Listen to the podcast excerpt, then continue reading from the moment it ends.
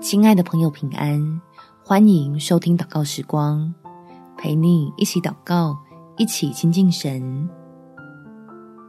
蒙福的相爱是缩小我的期待。在雅各书第一章十九到二十节，我亲爱的弟兄们，这是你们所知道的，但你们个人要快快的听，慢慢的说，慢慢的动怒，因为人的怒气。并不成就神的意。只有掌权的神才能为每个人的生命负责。让我们用祷告求天父将美意成就在所爱的人身上，也把不动摇的信心和耐性放在你我的里面。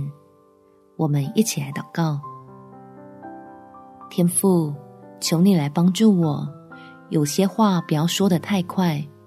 能先静默思想自己从你那领受到的爱，借此避免许多的冲突发生，免得落入好心却办坏事的窘况里去。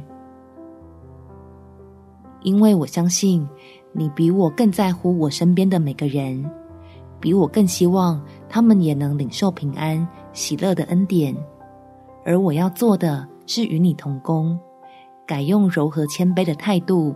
为主做见证，从旁给我所爱的人协助，好叫生命的改变与建造，原是出于向往，并非出于惧怕，是自己甘心乐意的跟随基督，学习用神的爱来彼此恩待，放心让你将超乎我所求所想的福倾倒在他的身上。